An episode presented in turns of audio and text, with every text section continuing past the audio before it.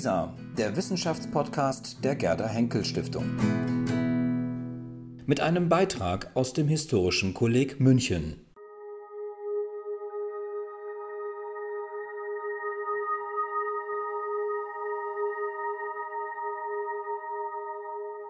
Herzlichen Dank, Herr Professor Wesching, für die freundliche Einführung.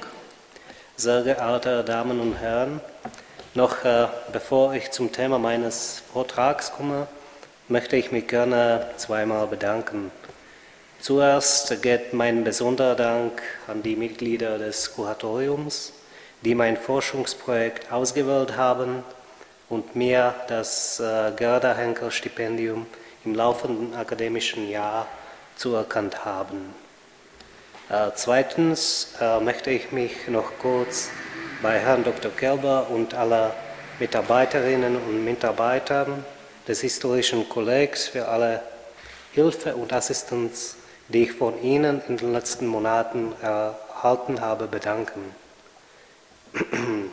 Meine sehr geehrten Damen und Herren, das Thema, wie können sehen, äh, das Thema meines äh, heutigen Vortrages lautet Politiker, Publizisten, Unternehmer. Wer waren die Akteure der Ost-West-Zivilluftfahrtpolitik im Kalten Krieg? Im Folgenden werde ich meinen Vortrag in zwei Blöcke unterteilen. Im ersten Teil werde ich mich auf die Akteure fokussieren. Ich werde die wichtigsten nennen und erklären, welche Rolle sie in der Zivilluftfahrtpolitik spielten. Im zweiten Teil werde ich die genannten Akteure in einem großen Zusammenhang stellen. Zudem lege ich dar, warum die Untersuchung dieser Akteure und mein Forschungsprojekt insgesamt für die Forschung über den Kalten Krieg wichtig ist.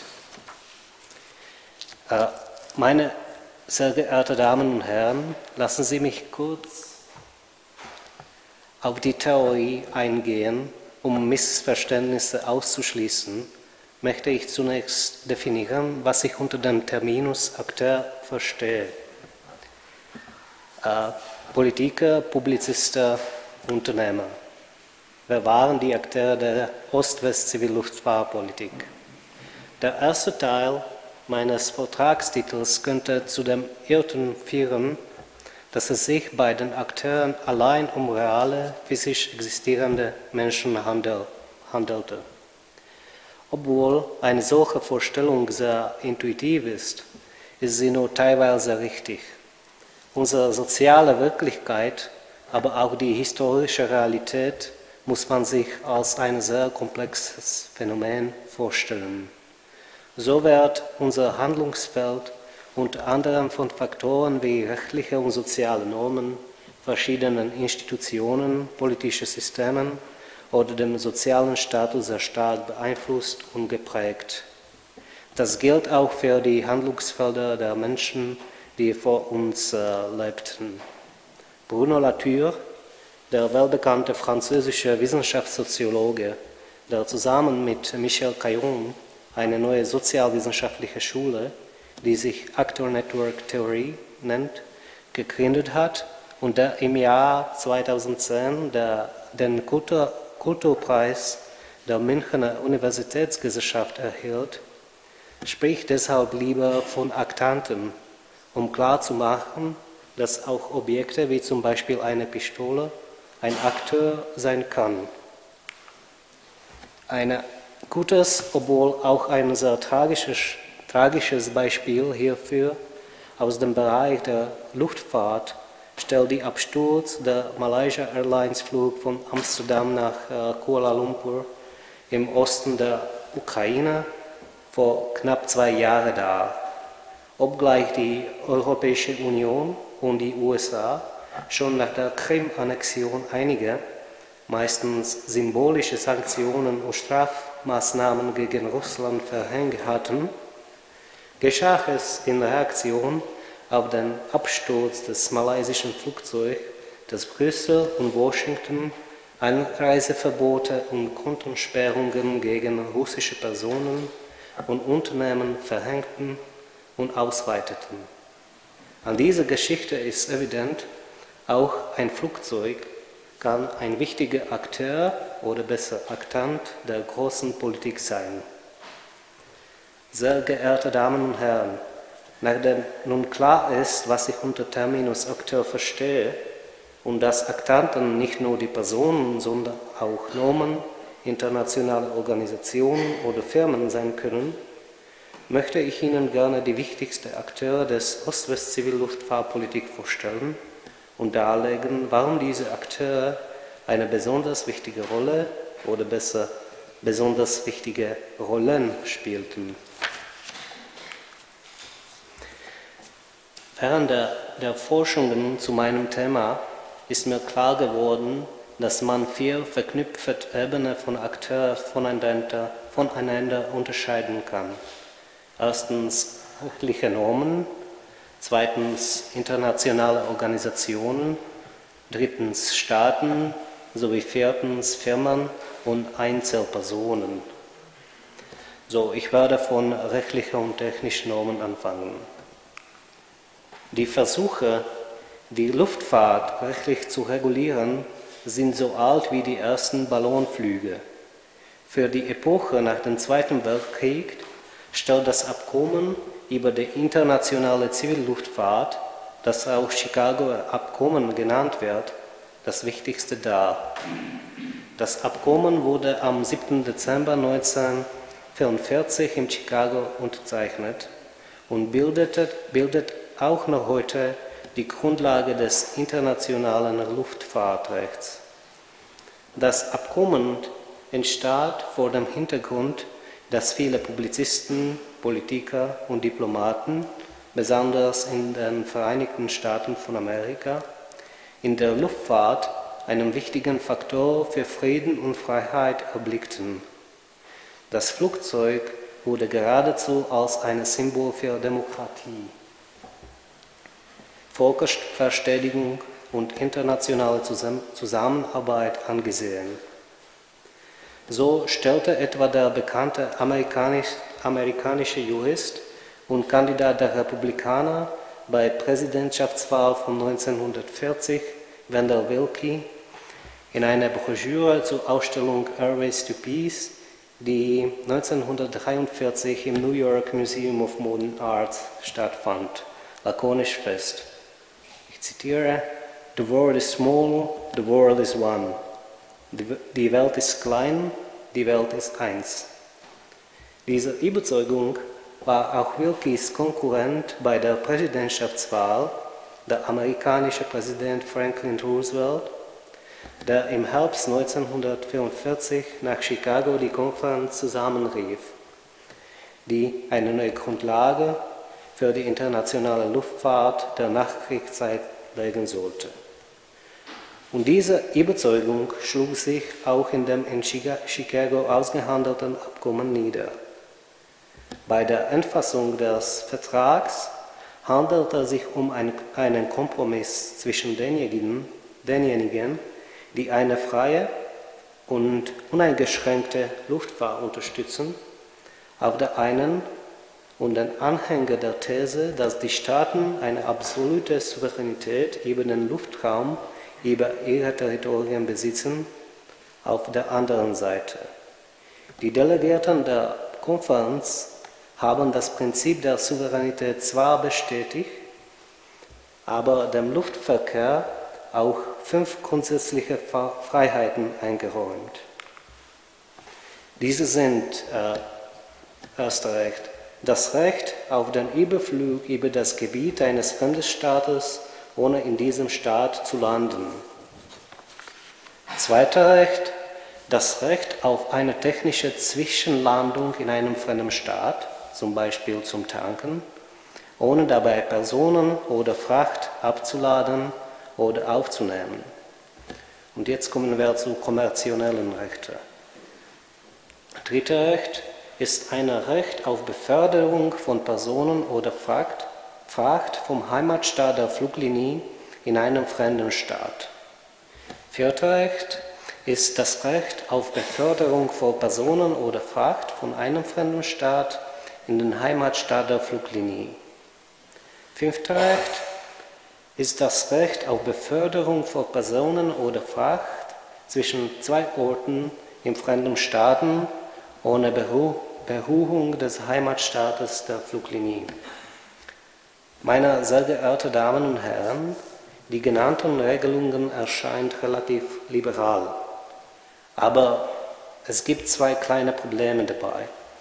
Erstens, obwohl es im Abkommen um internationale Lufttransporte geht, bezieht es sich nicht auf regelmäßige internationale Luftverkehrslinien.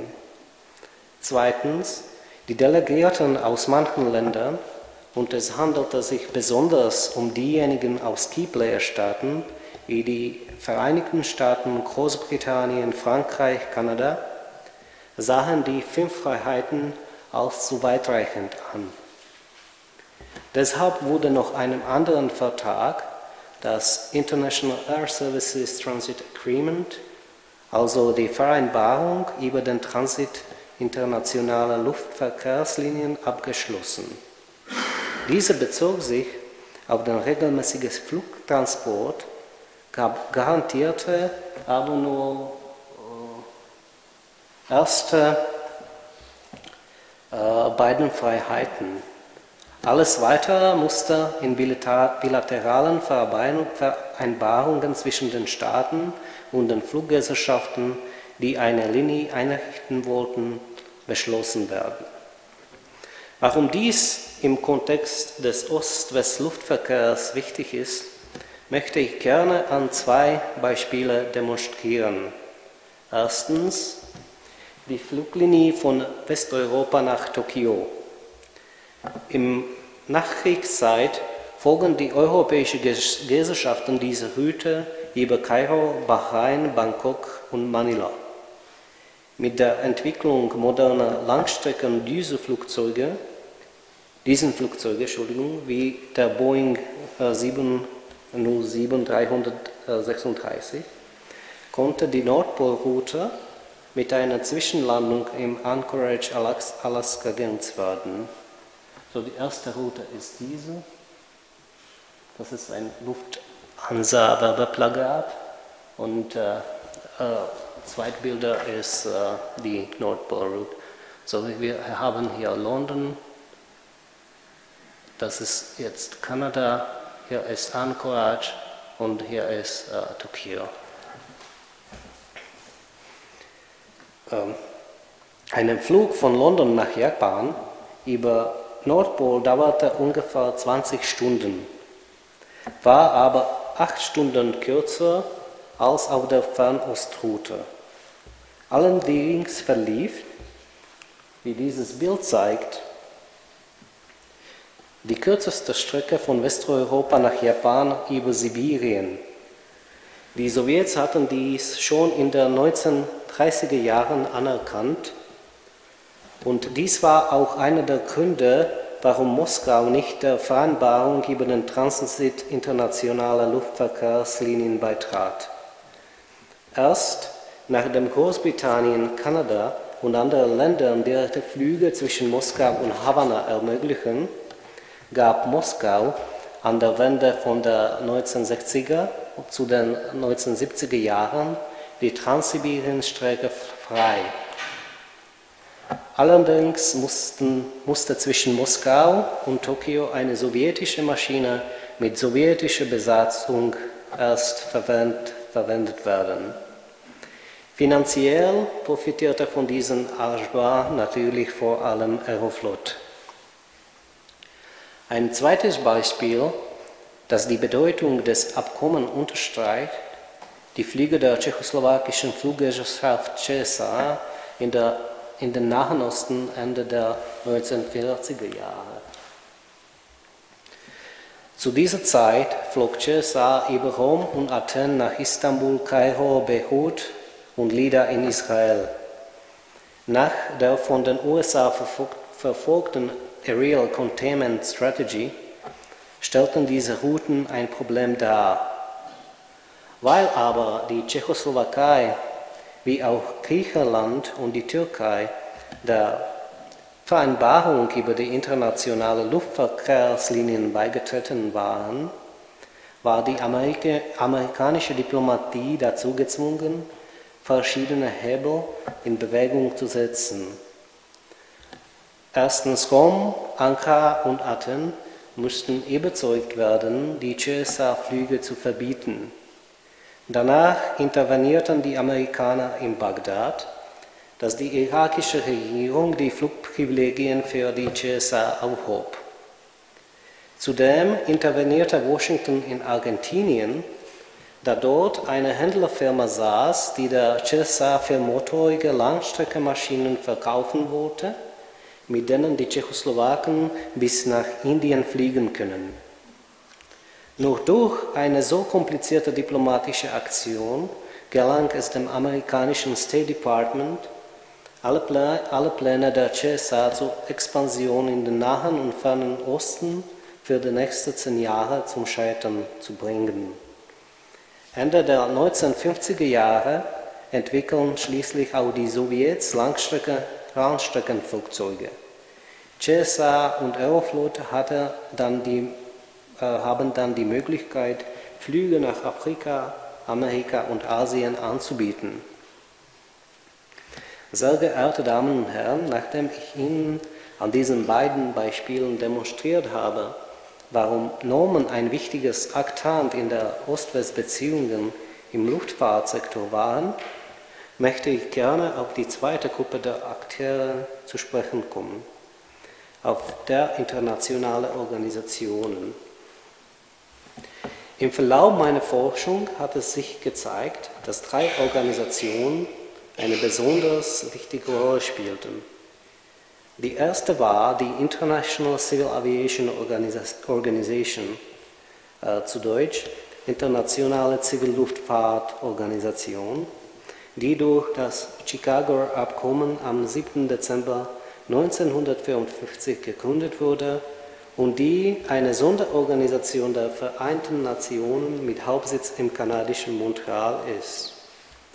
Das Ziel der Organisation war es, ein Wachstum heute mit dem Zusatz nachhaltig des globalen Zivilluftverkehrssystems zu fördern.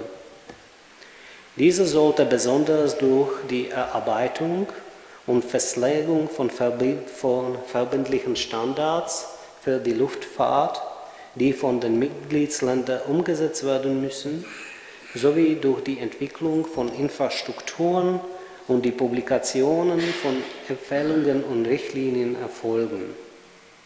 Durch die technische Normierung und Sicherheitsbestimmungen trug die internationale Zivilluftfahrtorganisation zu einer Vernetzung zwischen Ost und West bei. Diese Entwicklung ist ein interessanter Aspekt in der Geschichte des Kalten Kriegs und bildet den Kernpunkt meiner Forschung, Forschungen.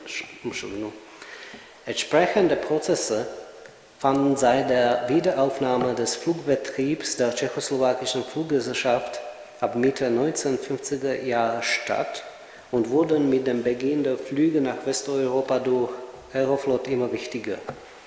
Letztlich trug Aeroflot in 1970 der ICAO bei.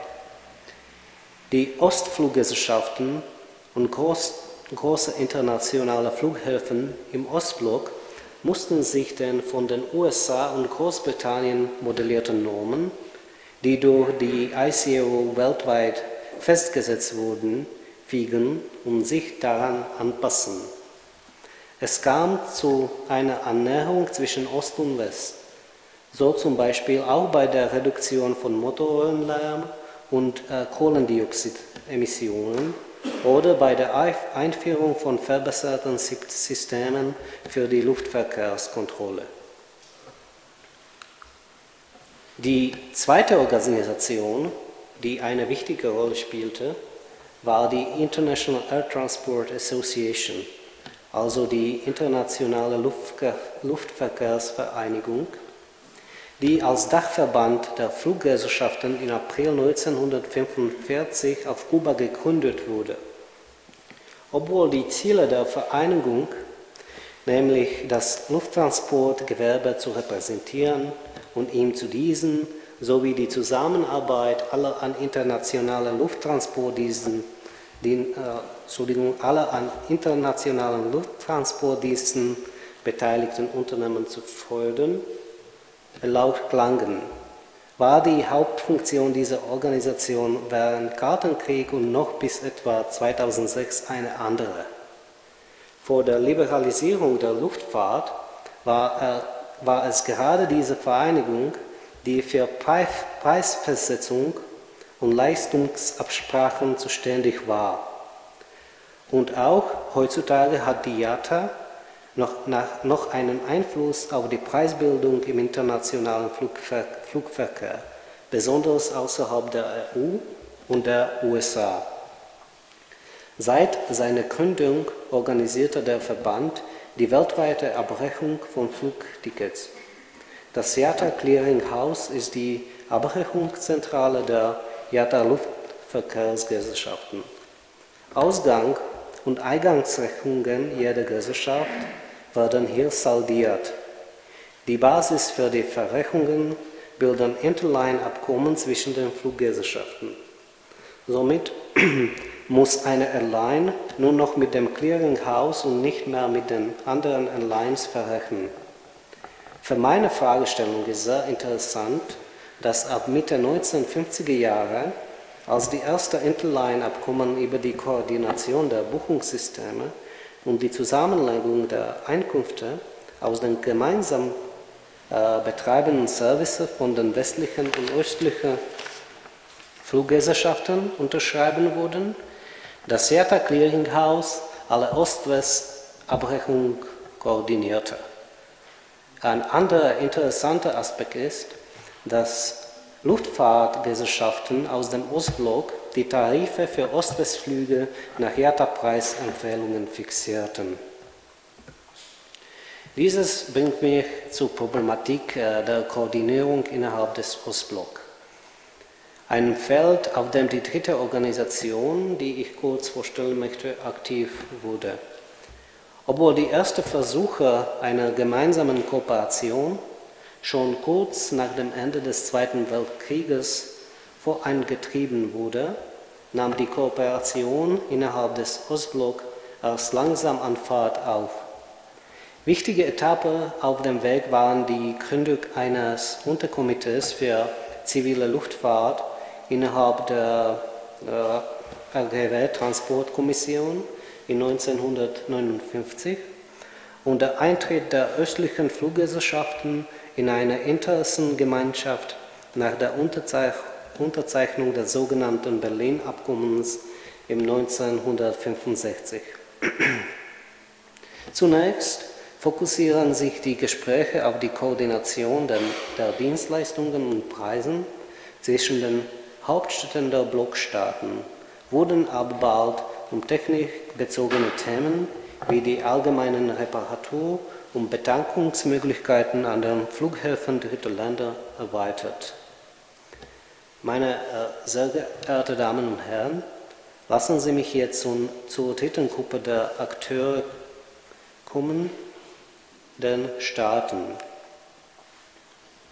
Staaten sind deshalb von großer Bedeutung, weil sie die wichtigsten Gatekeeper, die Torwächter des Systems bilden.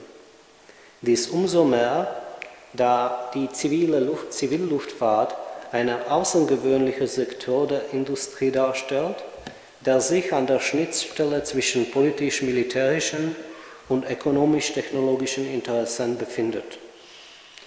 Die Interessen der verschiedenen Länder, auch innerhalb des Ostblocks, unterscheiden sich voneinander. Das sollte bei Blick auf die beiden häufig als unitär und kohärenten angesehenen Blöcke nicht vergessen werden. Diese Interessenspannung kann man zum Beispiel sehr klar an der unterschiedlichen Reaktionen auf die Luftoffensive des Ostens in Washington und den anderen Hauptstädten des Westens feststellen. Als an der Wende von den 1950er zu den 1960er Jahren, Jahren die tschechoslowakische Airlines und Aeroflot-Linienflüge nach Asien und Afrika aufnahmen, versuchte die USA, dies durch eine diplomatische Offensive zu verhindern. Allerdings zeigten sich Kanada und die westeuropäischen Länder keinesfalls begeistert. Britische Diplomaten antwortet ehrlich, dass, ich zitiere, depending on the nature of the activity, the UK might be more fearful of American penetration in Africa than of Soviet. Ende Zitat. Was man ins Deutsch auch wie es ist uns total wurscht übersetzen könnte. Diese Uneinigkeit hatte ihre Ursache vor allem in tief äh, reifenden Unterschieden zwischen der Zivilluftfahrtpolitik in den USA und jener in den westeuropäischen Ländern. Während Washington den Bereich der zivilen Luftfahrt bis in die späten 1960er Jahre als ein politisch-militärisches Problem betrachtete und etwa von 1958 bis 1968 die Einführung einer Direktverbindung zwischen Moskau und New York blockierte, betonen die NATO-Partner die ökonomische Dimension der Industrie, wie ich schon am Beispiel der Etablierung der Flugroute London-Tokio über Moskau demonstriert habe. Die Unterschiede zwischen den Ländern des Ostblocks zeigten sich etwa im Konflikt über den Kauf von britischen und amerikanischen Flugzeugen während der 1960er Jahre und in den frühen 1970er Jahren. Die Tschechoslowakei beabsichtigte seit Mitte der 1950er Jahre britische statt sowjetische oder amerikanische Flugzeuge zu kaufen. Es handelte sich um äh, diese um folgende Flugzeuge. Eigentlich war äh, Vickers YC-10 und die andere BAC äh, 111. Die Gründe hierfür waren meist ökonomischer und technologischer Natur, obwohl die bilateralen Verhandlungen zwischen Großbritannien und der Tschechoslowakei mehr, mehrfach oft kurz vor dem Abschluss standen, fand aufgrund von politischen Faktoren nie eine Vertrags, Vertragsunterzeichnung statt. Diese amüsend klingende, klingende Episode hatte auf personaler Ebene nicht so angenehme Folgen.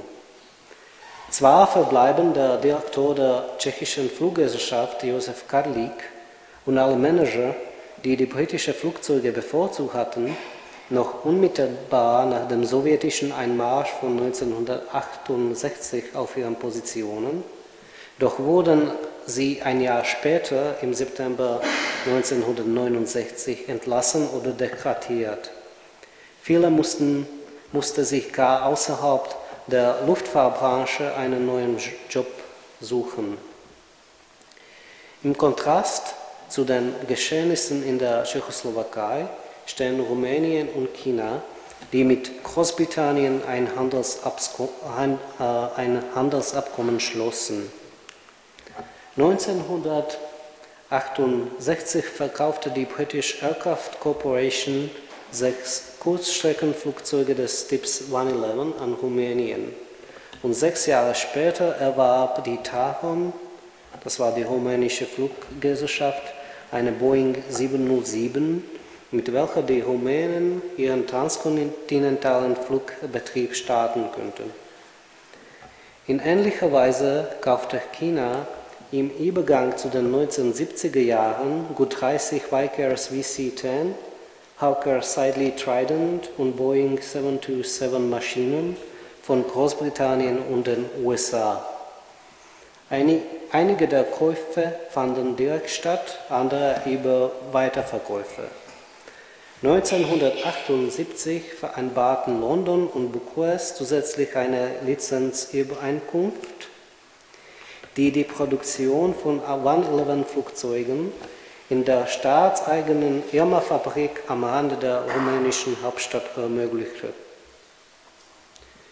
Bei einem kurzen Vergleich der drei Fälle zeigt sich, dass als, Minimal, dass als Minimalbedingung für einen erfolgreichen Abschluss von größeren Ost-West-Deals über innovative Technologien eine gewisse Autonomie des Satellitenstaates von Moskau angesehen werden kann. Uh, sehr geehrte Damen und Herren, in den nächsten Minuten möchte ich Ihre Aufmerksamkeit gerne auf die vierte Gruppe der Akteure richten. Auf reale Personen als Aktanten in der Ost-West-Zivilluftfahrtspolitik. Zwei von denen sind euch äh, sicher bekannt, zwei sicher unbekannt. Jedenfalls ist es im Bereich des bisschen ungünstig, die einzelnen Personen im Licht bringen. Es ist deshalb, dass keine Einzelpersonen in diesem Bereich programmatisch tätig seien und ihre Rollen war eher zufällig oder nun in einem größten Kontext klar und deutlich sind. Die erste Person, die ich heute vorstellen möchte, kennt ihr sicher. Es handelt sich um, ich meine, ich kann es ohne Übertreibung sagen, ein Architekt des bayerischen Wirtschaftswunders, langjähriger CSU-Vorsitzender und mehrfach Minister Franz Josef Strauß. Es ist auch bekannt, dass Strauß eine besondere Liebe nicht nur für Jagd, aber auch für die Flugzeuge und für Luftfahrt hätte. Er war ein sehr guter Pilot. Im Dezember 1987 landete er mit Privat Cessna Jetflugzeug auf dem wegen Schneetreiben gesperrten Sheremetyevo Flughafen in Moskau und er unterhielt enge Verbindungen zu dieser Industrie und gehörte zu den Hauptinitiatoren bei der Gründung des Airbus-Unternehmens. Eigentlich war er bis zu seinem Tod im Oktober 1988 ein Aufsichtsratsvorsitzender des Unternehmens. Von dieser Position ermöglichte er nach langen Dekaden einen Einkauf und Lieferung von zwei Airbus A310 Flugzeuge in, die, in der DDR und Tschechoslowakei. Wie es äh, dazu gekommen ist. Im späten 1980er Jahren hat sich die Flugzeugindustrie in der Sowjetunion in einer tiefen Krise befand. Die sowjetischen Flugzeugproduzenten waren nicht in der Lage, Flugzeuge, die denen den, des Westens den Rang ablaufen konnten, zu entwickeln und zu produzieren. Die schrittweise Öffnung der kommunistischen Regime durch Gorbatschows Reformmaßnahmen Perestroika und Glasnost ermöglichte es den Fluggesellschaften des Ostblocks, sich in Richtung Westen zu orientieren. Die polnische Lot und die ungarische Maleu kaufte Boeing-Maschinen, wohingegen sich die tschechoslowakische Gesellschaft, tschechoslowakische äh, Luftfahrtgesellschaft CSA und die DDR Airline Interflug sich für Airbus-Flugzeuge entschieden.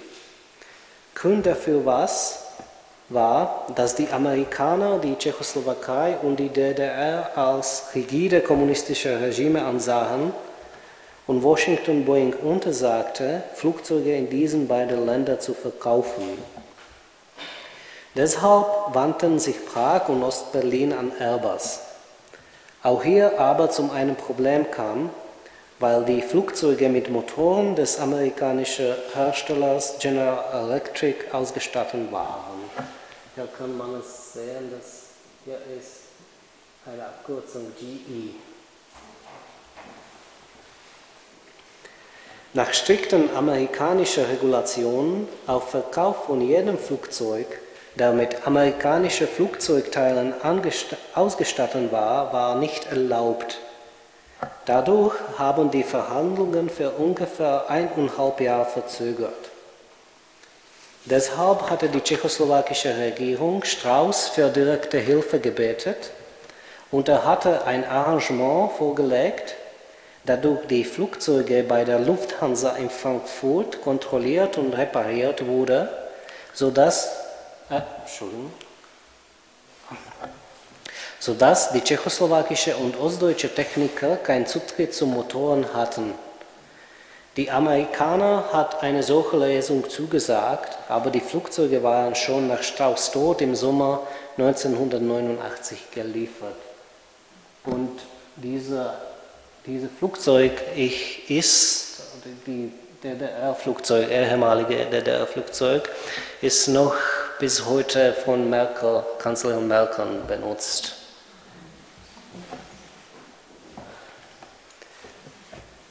Zweite Person, die ich jetzt vorstellen möchte, ist euch sicher nicht bekannt, aber es war ein Mensch, der für knapp vier Jahre fast alle Ost-West-Luftverkehr abgebracht hat.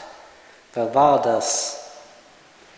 Ihr Name war William Nathan Otis und er hat sich im Januar 1915 in Marion im Indiana geboren. Seit 1937 war er bei der Associated Press in Indianapolis tätig. Im Juni 1950 kam er in Prag an, wo er das Büro der Associated Press übernahm.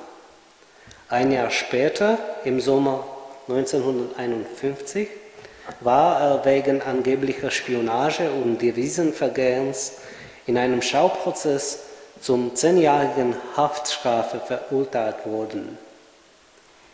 Als eine von Vergeltungsmaßnahmen haben sich die Amerikaner, Franzosen und Briten im September 1951 übereingestimmt, die Überflüge des Westdeutschlands durch tschechoslowakische Flugzeuge zu untersagen. Und weil der tschechoslowakische Fluggesellschaft die einzige Ostblockunternehmen war, die nach Westen derzeit geflogen hat, behinderte dieser Schritt für nächste vier Jahre alle Ost-West-Luftverkehr. Jedenfalls kann man hier klar sehen, dass Otis nicht wie ein aktiver Akteur aufgetreten hat und nun ein Objekt der Entwicklung geworden ist. Denn schon bereits seit der, seit der kommunistischen Machtübernahme in der Tschechoslowakei im Februar 1948 hatten sich die Amerikaner um die Verhängung eines Flugverbots bemüht. Sie argumentieren damit, dass die tschechoslowakischen Linienflüge zu Spionagezwecken genutzt würden und sich unter den Flugzeugbesatzungen Agenten der tschechoslowakischen und sowjetischen Geheimdienst befinden. Dass diese Argumente teilweise an der Haaren äh, herbeigezogen waren und selbst innerhalb des Westens als nicht überzeugend angesehen wurden, war der amerikanischen Diplomaten, Diplomaten durchaus bewusst. So verweigerten Frankreich und Großbritannien fast drei, Jahr, fast drei Jahre lang ihre Zustimmung zum Flugverbot gegen die CSA. Sie konnten sich dabei auf die Tatsache stützen, dass die Mehrheit der CSA-Piloten während des Krieges bei der britischen Royal Air Force im Militärdienst tätig gewesen war und diese Leute keineswegs Partei, Parteigänger der neuen kommunistischen Machthaber waren. Viele der ehemaligen RAF-Piloten wurden gar nach dem Februar 1948 verfolgt. Manche wurden hingerichtet bzw. zum lebenslänglichen oder langjährigen Haftstrafen Arbeitsleben verurteilt, weil man ihnen vorwarf, mit westlichen Geheimdiensten zusammengearbeitet zu haben. Um dem zu entgehen, leiteten einzelne Piloten ihre Flugzeuge von offiziellem Kurs um, flogten statt, flogten statt nach Prag oder Karlsbad in den Westen, nach Österreich, Bayern oder Großbritannien und beantragten dort politisches Asyl.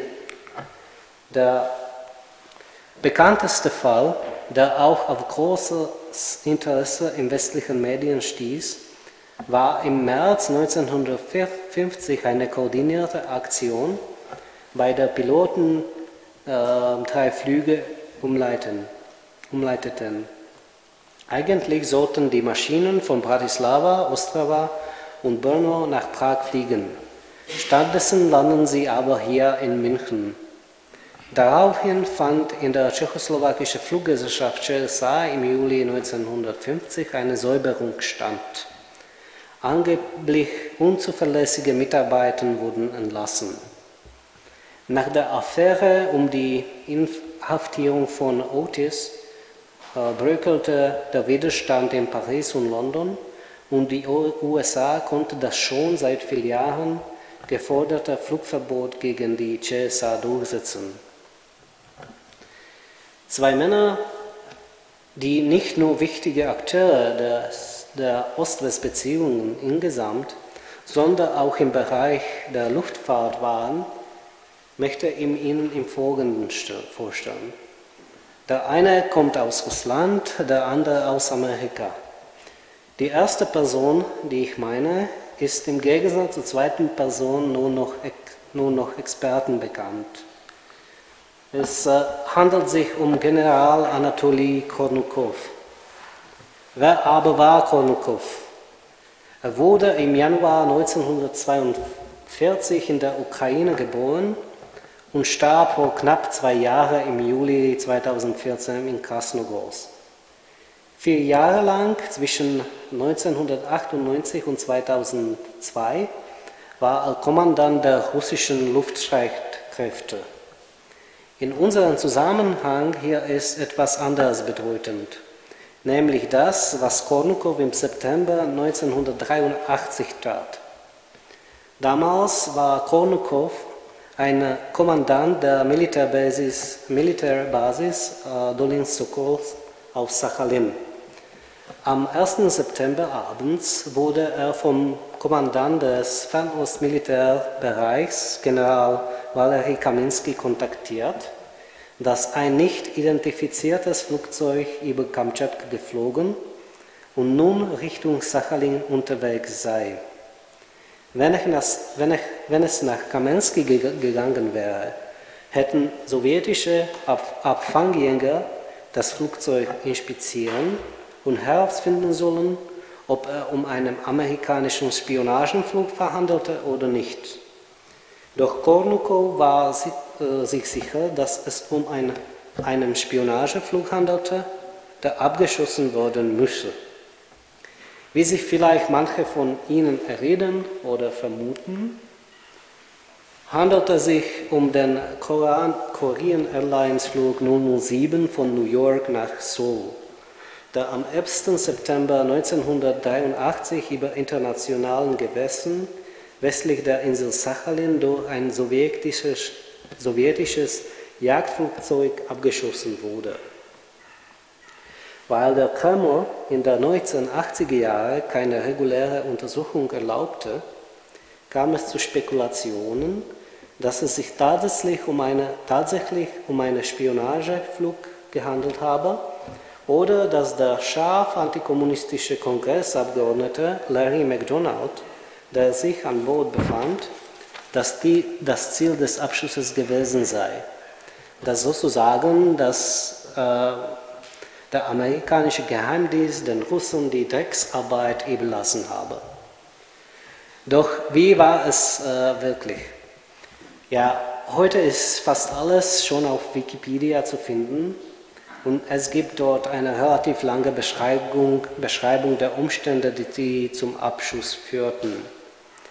Zwei wichtige äh, Details aber, die man schon im ursprünglichen ICAO-Bericht aus dem Jahr 1983 standen, habe ich dort nicht gefunden. Es geht darum, dass im Cockpit der, äh, dass im Cockpit der Horizontal Situation Indicator des Copiloten, Copiloten nicht funktioniert hätte. Dieses Instrument zeigt an, ob die Maschine unter dem Trägheitsnavigationssystem unter, oder unter Drehfunk für Navigation fliegt. Damals, in Zeiten von GPS und äh, Horizontal Situation Display, handelte es sich um das wichtigste Instrument für die Navigation von Luftfahrzeugen. Die Piloten, die von New York nach Anchorage flogen waren, hatten ihren Kollegen, die in Anchorage das Flugzeug übernahmen, gewarnt, dass dies dass das Instrument auf, äh, auf das Trägheitsnavigationssystem eingestellt war und dass es von Technikern repariert werden müsse. Bei, bei vielen Fluggesellschaften hätte eine solche Fähr dazu geführt, dass das Flugzeug nicht fliegen könnte. Doch waren die internen Richtlinien, Richtlinien von Korean Airlines nicht so streng. Diese Richtlinien sahen im Übrigen vor, dass der Kapitän die VIP-Passagiere begrüßen sollte, sobald die Reiseflughöhe erreicht sei. Da das Flugzeug während des gesamten Flug einen Kurs von 245, 245 Grad bei, be, beibehielt, flog es, wie wir auf der Karte sehen, in russischen Luftfahr, äh, Luftraum. Das war, das war, sie haben diese, diese Linie geflogen. Und hier waren sie abgeschossen. Und, und sie sollten diese Route fliegen. So, ohne, ohne keinen Antritt im russischen Luftfahr, äh, Luftraum. Aber ich komme noch dazu. Äh, hinkam, dass der Horizontal Situation Indicator nicht das einzige Instrument an Bord war, das in diesem Flugzeug nicht funktionierte.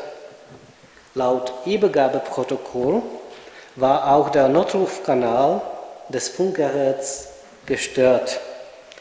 Es ist sehr wahrscheinlich, dass die Piloten diesen Kanal einfach ausschalten, weil er zu laut und störend war.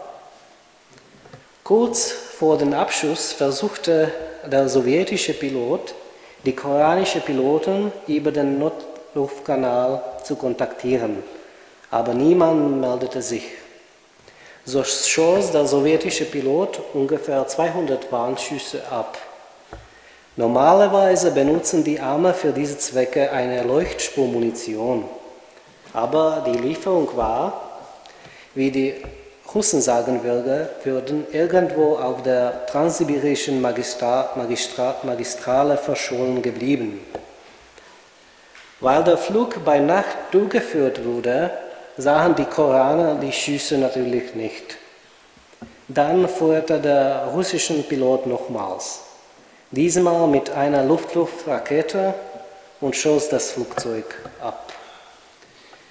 Die Tragödie rief natürlich eine besonders starke, besonders starke Reaktion im Westen hervor und war einer der bedeutendsten Faktoren für die Verschärfung des Kalten Krieges in den 1970er Jahren. Zwei Wochen nach dem Abschuss entzog Ronald Reagan, der zweite Akteur, den ich vorhin meinte, der Aeroflot die Genehmigung für Flüge von und in die USA. Diese Maßnahme dauerte bis zum April 1987 an. Noch wichtiger aber war, dass Reagan am 16. September, zwei Wochen nach der Tragödie, das GPS für den zivilen Gebrauch freigab. Es war eine Entscheidung, die die Luftfahrtnavigation dynamisiert und revolutionierte und im Endeffekt dazu beitrug, dass die Anzahl der Flugbewegungen in den 1990er Jahren so enorm anwuchs. Des Weiteren hatte die Katastrophe zur Folge, dass die USA die Sowjetunion in Japan im 1987 ein gemeinsames Flugüberwachungssystem für den Nordpazifik vereinbarten. Wie aber reagierte das sowjetische Politbüro auf den Abschuss der Passagiermaschine. Antworten auf diese Frage geben die Protokolle, die inzwischen veröffentlicht sind und von denen ich auch äh, Fotokopien im National Security Archive in Washington einsehen konnte. Die Protokolle vom 2. September zeigen eine erschütternde Mischung aus Selbstgerechtigkeit, Weltledigkeit und einem verzerrten Weltbild. Ohne ein Wort des Bedauerns eröffnete Tschernenko in Abwesenheit Andropows die Sitzung, kritisierte die westlichen Nachrichten über die Tragödie als Bakanalien einer antisowjetischen Kampagne und meinte, ich zitiere, wir können nicht ausländischen Flugzeuge erlauben, frei über unsere Territorien zu fliegen. End Zitat. Man kam schnell überein, dass die Sowjetunion, wie immer, treu gehandelt habe und nun zum propagandistischen Gegenangriff übergehen müsse. Erst gegen Ende der Sitzung war der Ministerpräsident Michail Solometsev ein, dass man Mitgefühl zeigen könnte, doch auch er verknüpfe dies mit propagandistischen Absichten. Der ebenfalls anwesende Michail Gorbatschow meldete sich zum Abschluss der Sitzung zu Wort, gestand die Sowjetunion den Abschluss zu und bezeichnete den koreanischen äh, Zivilflug als eine, ich zitiere, kriminelle Provokation. Zitat. Meine Damen und Herren, ich habe Ihnen vier wichtige Akteursebene für die Ost-West-Luftfahrt vorstellte. In der verbleibenden Zeit meines Vortrags möchte ich kurz versuchen zu erklären, warum ich denke, dass ein Fokus auf die Luftfahrt und ihre Akteure besonders wichtig für Forschung über den Kalten Krieg ist. Trotz des offensichtlichen Potenzials für die Forschungen zum Kalten Krieg gibt es bisher nur wenige Werke, die zumindest zu einem gewissen Grad die Ost-West-Beziehungen auf äh, dem Sektor der Zivilluftfahrt zum Thema haben. Jeffrey Angel analysierte den Verkauf von Flugzeugen an die Sowjetunion und nach China im Kontext, im Kontext des angloamerikanischen Rennens um die Vorherrschaft im Luftfahrtbereich. Jennifer Van Leck behandelte die amerikanische Hilfe im Bereich der zivilen Luftfahrt für die Ariane Afghan Airlines von den 1950er bis zu den 1970er Jahren. Im Bereich der Diplomatie in Bezug auf die zivile Luftfahrt im 20. Jahrhundert siedelte David Mackenzie seine Forschung zur International Civil Aviation Organization an. James Gormley konzentrierte sich schließlich in zwei Studien auf die amerikanische Politik bezüglich der Ostblockstaaten im Bereich der zivilen Luftfahrt. Allerdings behandelt keine der bisherigen, bisherigen Publikationen, bisher publizierten Studien, Studien äh, die zivilen Luftfahrt in einer transnationalen Ost-West-Perspektive. Mein äh, Buchprojekt geht den umgekehrten Weg.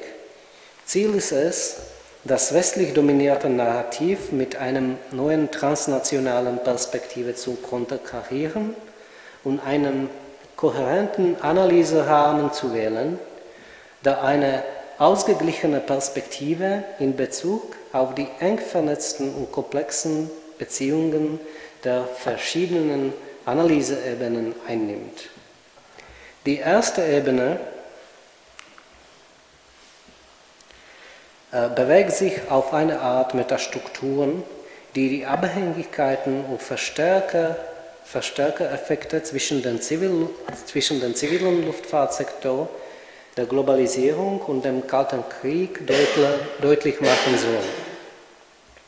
Die zweite, darunter liegende Ebene konzentriert sich auf die nationalen Luftfahrtsektoren, die ökonomischen Maßnahmen und deren Einfluss auf den Technologie, Waren und Personentransfer zwischen Ost und West. Die dritte Ebene konzentriert sich im Gegensatz zu den beiden schon genannten auf die individuellen und kollektiven Akteure.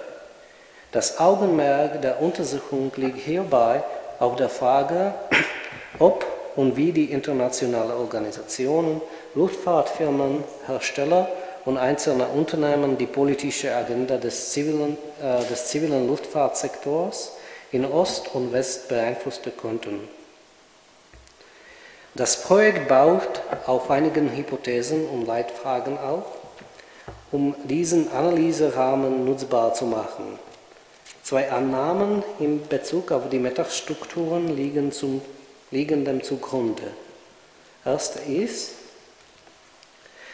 der Fortschritt des sowjetischen Zivil zivilen Luftfahrtingenieurwesen während den 1950er Jahren machte die Globalisierung der, des Kartenkrieges erst möglich. Gleichzeitig trug dieser Fortschritt zur Intensifizierung der Beziehungen der Länder des Sowjetblocks zu den Ländern der Dritten Welt bei. Zweite Hypothese.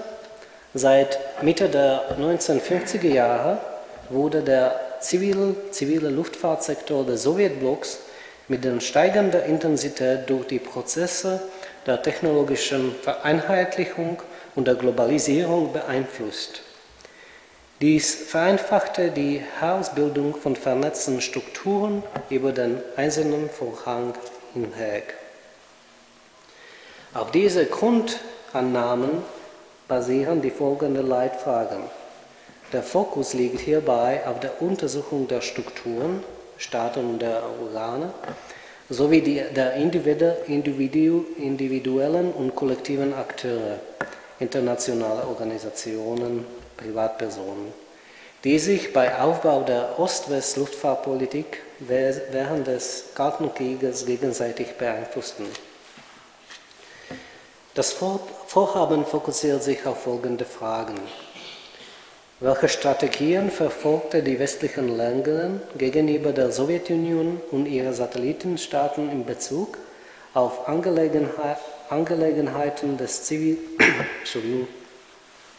des zivilen Luftfahrtsektors und des Exports von Flugzeugtechnologie?